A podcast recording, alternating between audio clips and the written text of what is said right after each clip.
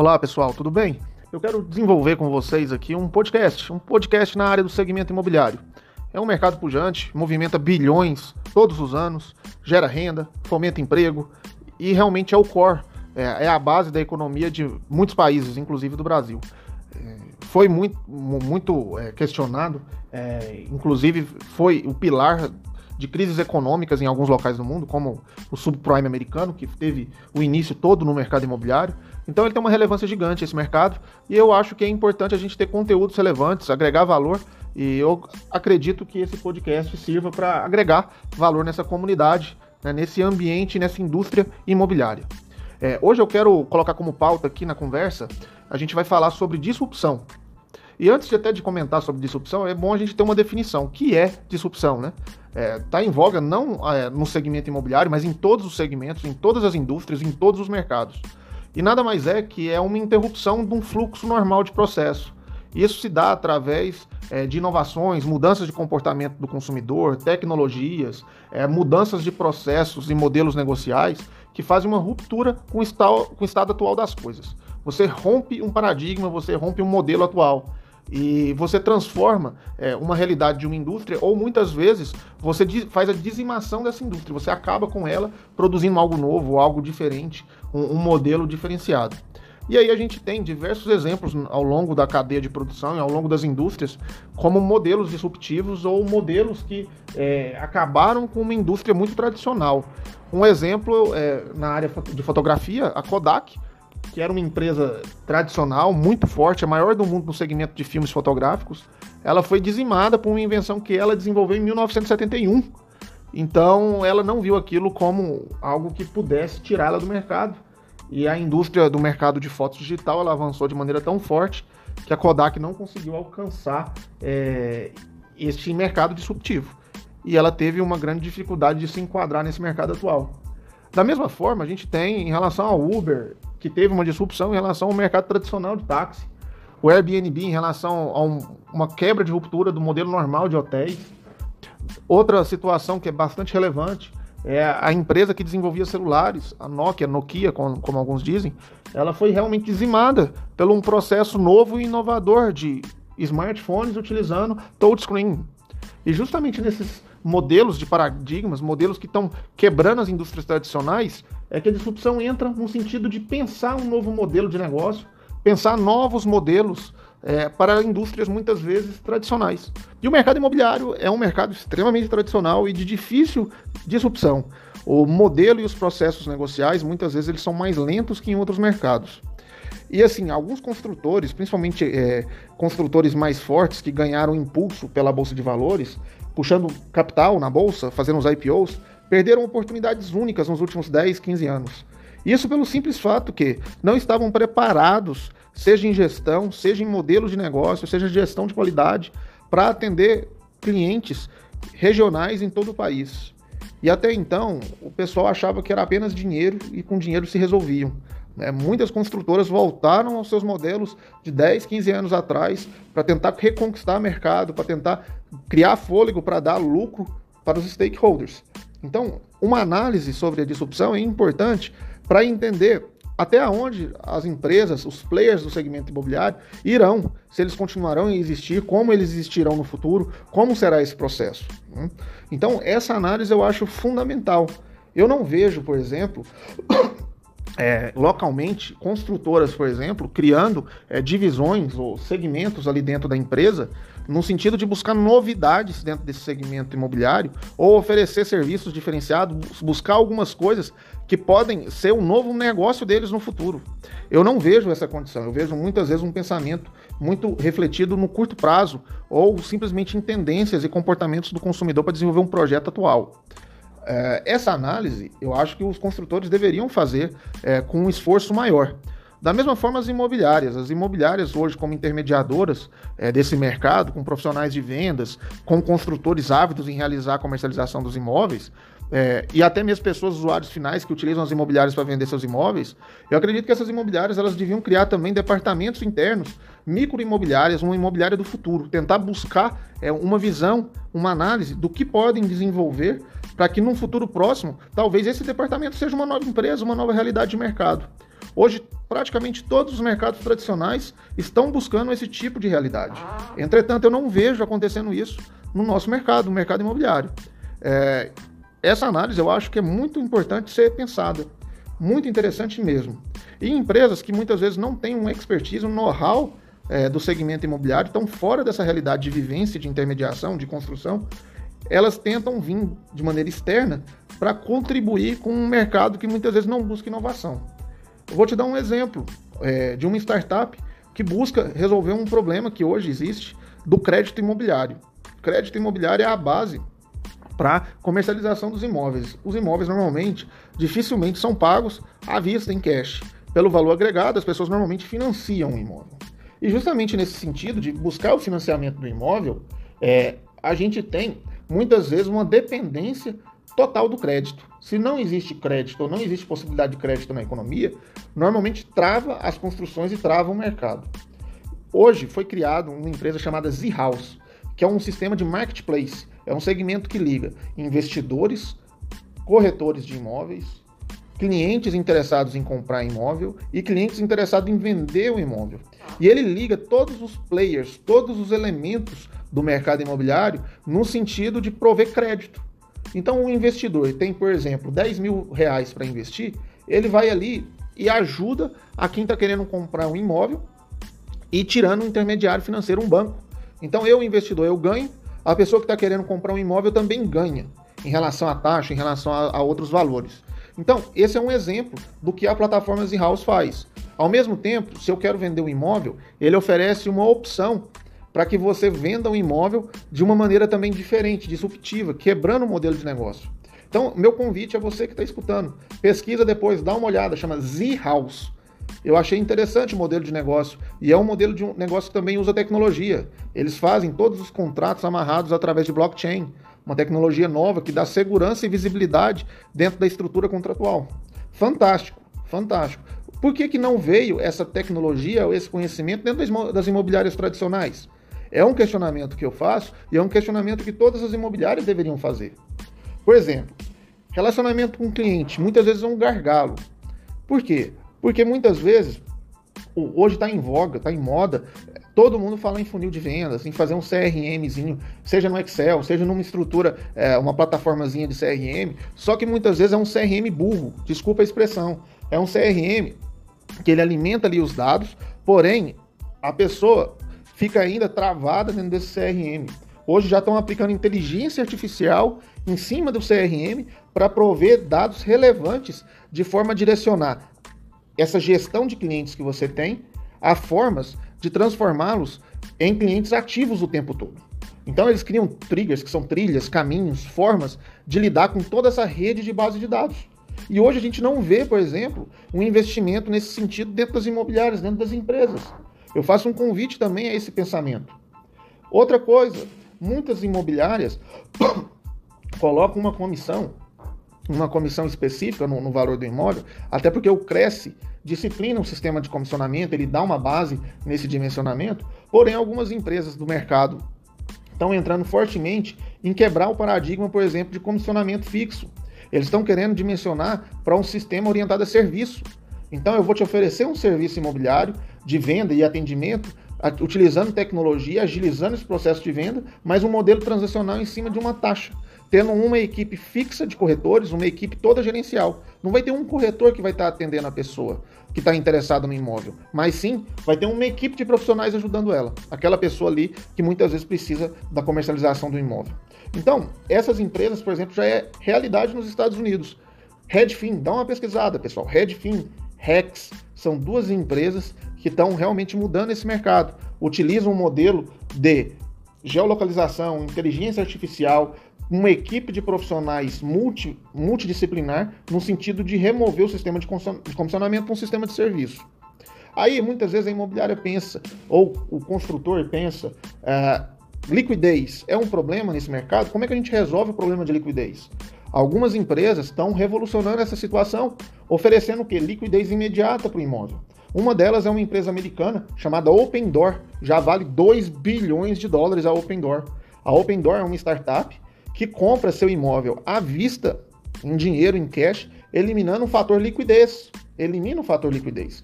sem demora, sem burocracia. E como é que eles ganham dinheiro? Eles fazem todo o trabalho de renovação do imóvel, que muitas vezes o imóvel é, tem um perfil que está desgastado, ou o imóvel não está aquela maravilha toda. Eles ganham com a renovação do imóvel, eles gastam um tempo no imóvel para revendê-lo com lucro. Então ele tira e elimina muitas vezes aquele problema que alguém precisa de liquidez no imóvel. Do mesmo modo, pensando igual a Open Door lá nos Estados Unidos, uma startup brasileira, Loft, ela já vale 1,5 bilhões de reais. E a ideia dela é reinventar o mercado imobiliário justamente disso. A ideia deles é o quê? Da liquidez no estático mercado imobiliário. Ele, a ideia deles é comprarem, reformar e revender apartamentos numa plataforma que, com o tempo, vai agregar cada vez mais serviços e conveniências. Ela, essa empresa, nas rodadas de negócio, elas captam milhões e milhões de dólares. E por que, que uma imobiliária tradicional não consegue também pensar nisso? Não consegue tentar buscar inovação? Eu acho que é o papel do, dos players desse segmento imobiliário Desde o corretor imobiliário, buscar CRMs diferentes, buscar modelos de vendas escaláveis diferentes, modelos de relacionamento com o cliente diferenciais. Eu acho importante o corretor entrar nessa especialidade, mas eu não vejo os corretores fazendo isso. Do mesmo modo, eu não vejo as imobiliárias também oferecerem esse modelo de paradigma diferenciado. Os construtores, no Brasil, eu já vi algumas construtoras, elas se é, estruturarem-se em modelo de plataforma. Hoje elas não apenas fazem a construção, as construtoras hoje elas atuam em toda a cadeia de atendimento do cliente.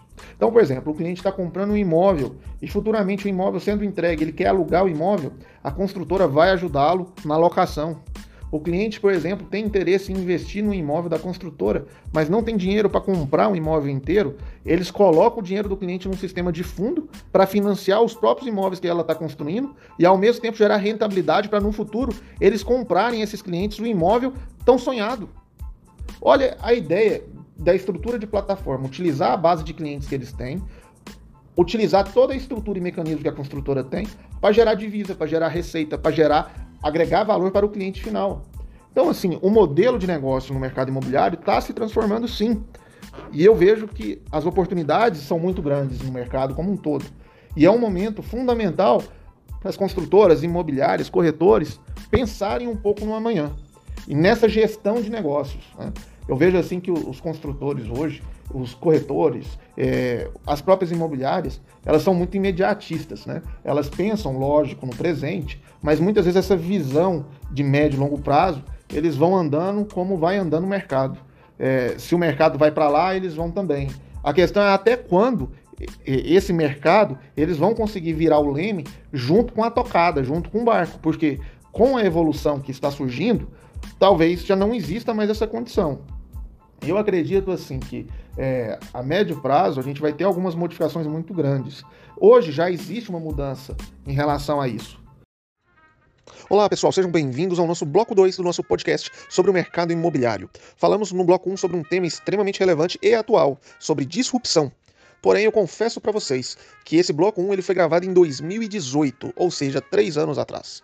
Naquele momento, eu tinha expectativa e vontade de fazer um podcast voltado ao mercado imobiliário, mas devido às circunstâncias daquele momento, acabei não continuando. E ao baixar novamente as, as ferramentas aí para gravação do podcast, eu acabei encontrando a gravação, né? E como ainda é um tema atual e recente, eu falei, ah, vamos lá, vamos continuar a preservar esse, essa fala, né? Até porque a disrupção ela teve uma aceleração, né? ela teve um catalisador a mais, né? que foi uma pandemia em 2020, 2021. Né?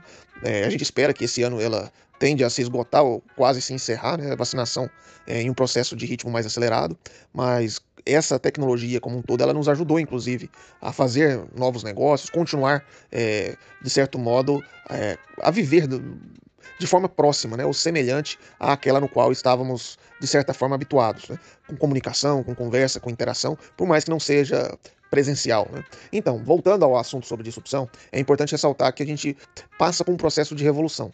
A nossa história, ela sempre foi movida por revoluções, por novidades, por atividades mais novas, no qual promoveram modificações e hábitos da sociedade. E agora, em relação à tecnologia, não é diferente. Nós tivemos que as relações de poder foram trocando de mão. E as relações de poder hoje, o domínio dessas relações, estão voltadas para quem tem o domínio da tecnologia. Então, a Terra, que lá atrás era instrumento de poder, era um instrumento de, de uma definição muito forte de poder, ela perde o seu valor ao longo do tempo por, uma, por, outras indústrias, por outras empresas, por outras tecnologias, digamos assim. Então é uma, uma necessidade de todos os mercados se readaptarem, buscarem a tecnologia ao seu negócio para preservar ou para permanecer com uma relação de poder em sua mão. Em relação aos players do mercado imobiliário, não é diferente. Se você não agregar tecnologia ao seu modelo de negócio, você está fadado ao fracasso. E a disrupção, ela entra em acrescentar novas estruturas ao seu modelo de negócio, a você buscar novas direções, novos rumos. E a base para essas direções, elas se dão com um tripé, aliado a serviço, depois de serviço, ao conceito de plataforma e ao conceito de inovação. Ou seja, esses três conceitos de serviço, plataforma e inovação, eles andam juntos para o processo disruptivo, para o processo de buscar uma nova ordem, uma nova orientação para o seu modelo de negócio. E a questão é que elementos mais tradicionais, como o mercado imobiliário, eles tendem a ter uma inércia, a não ser que seja um evento externo muito forte para começar a buscar uma mudança nessa trajetória negocial. Quer um exemplo? Vamos lá. Documentação imobiliária. Era muito comum a pessoa compra um imóvel e ao comprar um imóvel ela precisava colher a assinatura num contrato. 30 dias para o construtor assinar um contrato, um contrato que é uma promessa de compra e venda. Muitas vezes, além da demora, tem custo, porque o cartório se você for reconhecer uma firma de uma assinatura comum, de um contrato qualquer, é 5 reais, 10 reais. Se você for assinar uma assinatura, reconhecer a firma de uma assinatura de um contrato de imóvel, de compra e venda de um imóvel, eles é, 10 vezes o preço a mais, 20 vezes o preço a mais. Isso é um roubo, mas existe isso no Brasil. Então até um ônus, o custo, existe quando a gente fala é, de uma assinatura de uma transação de, um, de uma venda, de uma compra de um imóvel. Então veja, uma transação que tradicionalmente feita, que envolve custos, que envolve tempo, que envolve demora, Hoje ela é feita na comodidade de uma plataforma online, de um sistema no qual cada cliente lá faz o seu cadastro, coloca a sua documentação no sistema e ele virtualmente ele pega e assina digitalmente o documento, de forma virtual, de forma digital. Ou seja, não há necessidade de direcionar um cartório ou de ter um custo adicional. Muitas vezes essas plataformas, inclusive, são gratuitas. Então veja a importância que hoje o modelo de tecnologia, uma necessidade, com uma força externa pela realidade de pandemia, ofereceu para os construtores. Eu acredito que os construtores não vão voltar a adotar um modelo antigo, uma vez que já tem esse modelo muito mais prático, fácil e econômico.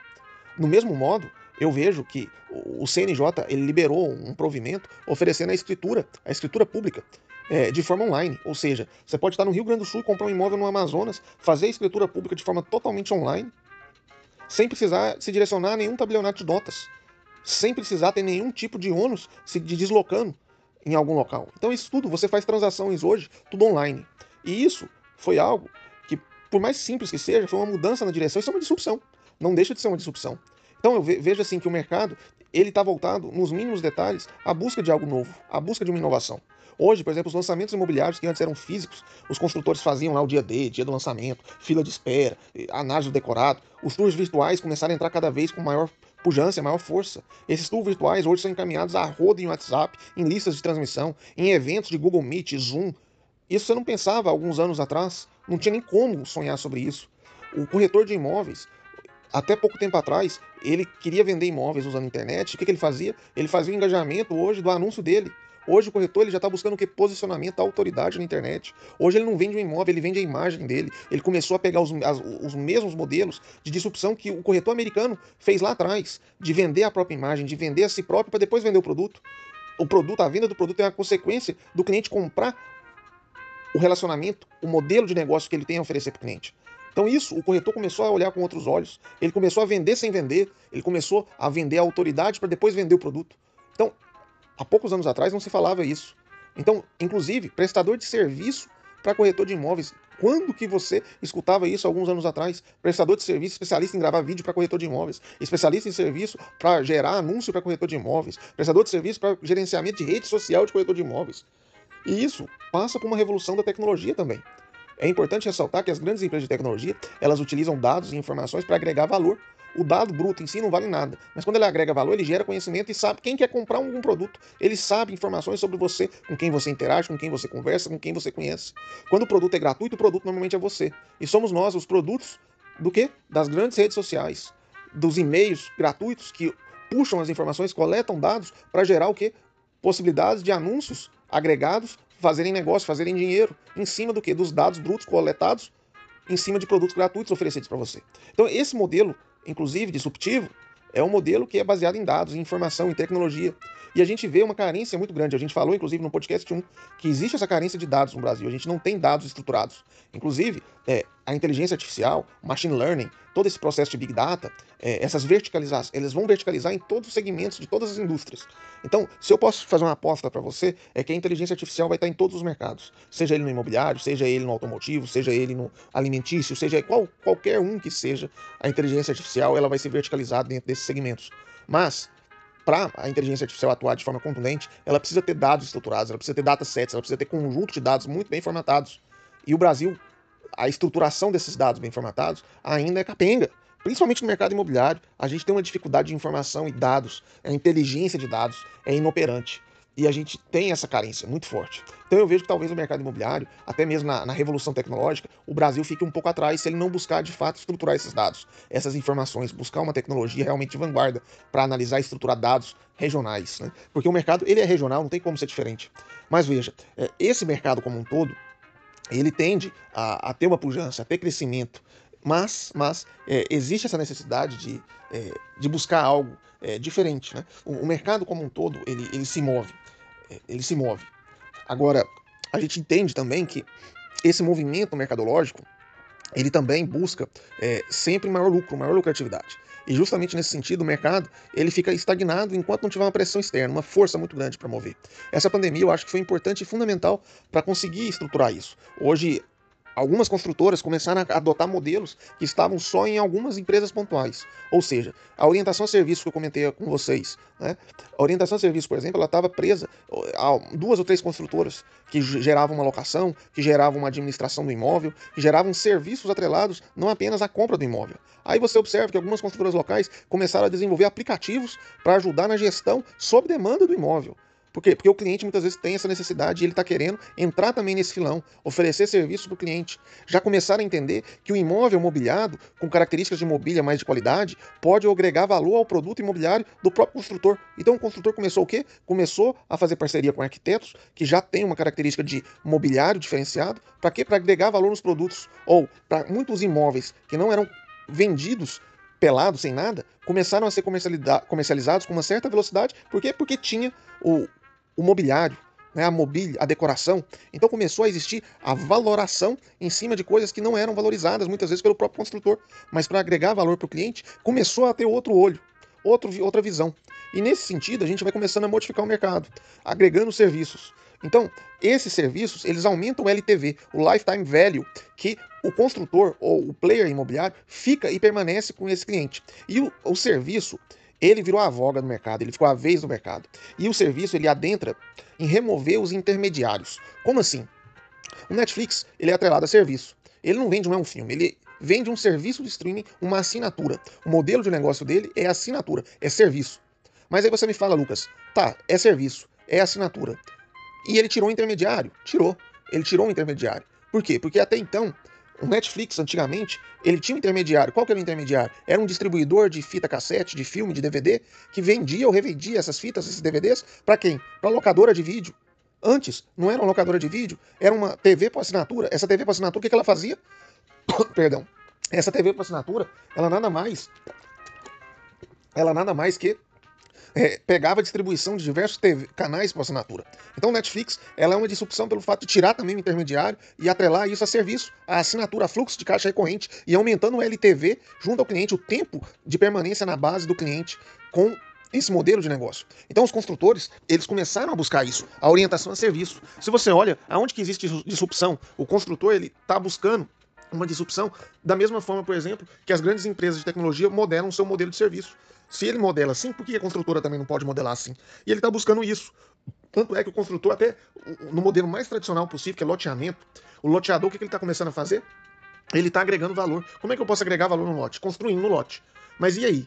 Se eu estou vendendo lote, eu vou deixar o cliente que vai ter que construir no lote outro fazer a construção? Não, eu faço a construção para você, eu vou ganhar dinheiro também. Eu vou aumentar o tempo de vida desse cliente dentro da minha base de dados. E como é difícil eu, manter esse cliente na minha base de dados. Por quê? Por, porque esse cliente, é, o construtor, ele está mudando essa relação. O construtor está buscando uma relação de permanência nesse cliente em mais de um projeto, em mais de um elemento. Porque ele sabe como é caro de ter esse cliente, de conquistar esse cliente. E sempre, conquistar um outro cliente é muito mais caro do que permanecer esse cliente na base. Então, veja, eu faço um projeto Quando eu termino esse projeto, eu faço outro projeto e eu descarto esse cliente. É assim que o construtor tradicional trabalha. Então, no modelo orientado a serviço, eu consigo atrelar esse cliente ao meu produto e muitas vezes eu consigo atrelar a serviço e permanecer esse cliente na base, oferecendo outros negócios, oferecendo valor agregado, fazer sinergia num conceito do que? De plataforma. Então, eu começo a minha estrutura de disrupção orientando a serviço, oferecendo fluxo de caixa recorrente, aumentando meu lifetime velho e, ao mesmo tempo, eu consigo agregando, agregando, agregando serviço, ampliando esse processo para fazer o conceito de plataforma. Uma vez que eu fiz esse conceito de plataforma, eu consigo buscar sistemas de inovação dentro dessa plataforma. Ou seja, eu, eu consigo agregar valor suficientemente capaz de buscar uma interação de tal forma que eu consigo ter um domínio para ter um oceano azul. Eu vou ter é, eu vou fazendo incrementos em cima de serviços, de possibilidades de negócio de tal forma que eu consigo ter um oceano azul e uma interação de inovação disruptiva. Veja que essa realidade que eu estou comentando com vocês é uma realidade, perdão, é uma realidade que a gente vê um mercado totalmente aberto. Aberto. Por que aberto? Porque quem que faz isso hoje? Antes, você tinha uma empresa, duas empresas que ofereciam o algo extra, que queriam cliente na base, que não estava preocupado com o produto. A visão, o viés era totalmente voltado no cliente. Então, se a minha visão é totalmente voltada no cliente, eu não estou preocupado com esse projeto e depois eu faço outro projeto. Eu quero que esse cliente participe de todos os projetos que eu tenho. Por quê? Porque meu viés é em cima do cliente. Se meu viés é em cima do cliente, meu ponto de vista do negocial é em cima do cliente, eu quero que esse cliente esteja junto comigo o tempo todo. E eu quero que esse cliente faça parte de todos os negócios. Então, no futuro, esse loteador que também oferece construir a casa, ele também vai oferecer no futuro uma locação para essa pessoa. Então, ele vai ser um, um, um, um, portfólio, porque normalmente o loteador, qual era o portfólio dele? Era o portfólio de um cartão de crédito. Era de extrato e em cima de contrato, contrato, extrato, contrato, extrato. Esse contrato, extrato gerava um spread, uma diferencinha, que gerava um valor agregado para ele conseguir revender. Ele ganhava em termos de taxa de juro, em termos de correção monetária do lote, a valorização do terreno. Em uma carteira longa de 15, 20 anos de carteira, ele fazia aquele VGV lá mais que triplicar. Então isso gerava muito, muita receita. Porém, o prazo de fechamento desse negócio era muito longo. Mas se a ideia do, do serviço é que você permaneça na base do cliente num período longo, tendo fluxo de caixa recorrente, faz total sentido você continuar com esse cliente em outro serviço dentro, dentro da mesma base. E o loteamento seria incrível para isso. Então eu não duvido nada que dentro do sistema financeiro que já existe, financiamento pelo próprio consultor no loteamento, que entra toda uma análise financeira, um sistema de fluxo de caixa violento, entre também todo um processo voltado a fazer novos serviços dentro desse processo de loteamento. A incorporação da mesma forma é, oferecer é, já produtos já decorados, oferecer outros elementos, agregar esse serviço. E como que coloca isso como plataforma? É fazer igual a MRV começou a fazer. Ela fez prédios para captar dinheiro, colocou isso num fundo e começou a vender cotas é, desse fundo. É, querendo o quê? Querendo captar dinheiro do mercado externo, não do mercado bancário. E isso você tem um cliente que gosta já da MRV, que já tem aluga imóvel dele, ao mesmo tempo tem uma cota de um fundo. Então é você fechar todas as pontas para que o cliente esteja do seu lado e que o viés esteja sempre no cliente. Então, essa questão de disrupção, ela passa por isso passa totalmente voltada por isso. E aí, como eu te falei, hoje a gente está falando em quê? Numa revolução em termos dos dados. A capacidade de gerar e agregar valor nesses dados. Você tem o dado do cliente, quer dizer, você sabe os dados, o que, que o cliente tem, o poder de compra do cliente, e você não aproveita isso para gerar novos negócios com o cliente. Então você está fazendo o quê? Você está perdendo cliente, está perdendo dinheiro na mesa. Só que o mercado imobiliário é aquela história, ela é inércia, como eu falei já antes. Se não tiver uma força externa, o negócio não vira, o negócio não movimenta. Agora, Será que o mercado ele não vai ter uma força externa suficiente para modificar? Porque a gente já está vendo que está havendo modificação. Né? Em três anos para cá, quando eu fiz o vídeo, o vídeo não o áudio do bloco 1, eu falei que a Loft estava em um bilhão, né? Começando. Hoje a Loft já tem mais de três vezes esse valor. A Loft é um monstro, um gigante. E isso tem um motivo. O motivo é muito simples, é que a tecnologia tende a ser o futuro. E justamente por isso eu me questiono. A empresa hoje está preparada para esse futuro, para esse novo presente? É uma análise que tem que ser feita com muito critério, porque a disrupção a disrupção, como a gente vê hoje, é, ela passa por uma modificação até nas estratégias negociais. Porque a estratégia negocial antigamente era assim: ah, você tem que ser o diferentão ou em preço ou em qualidade. Hoje não, meu amigo. Hoje você tem que ser bom em preço, qualidade. Se você não for nos dois, você está fora desse mercado. O mercado está cada vez mais competitivo e está devorando o outro. Para você conseguir o Oceano Azul, você tem que estar tá na batalha sempre para estar tá na frente do seu concorrente, para conseguir ter uma frente de estar tá mais próximo do seu cliente. É essa que é a realidade. É, é, o, é o customer centric. É você estar tá centralizado no cliente. E eu acho que é o maior desafio hoje, muito mais que disrupção, é você estar tá mais próximo do seu cliente. De algum modo você se vincular, você gerar relacionamento, você gerar um contato próximo.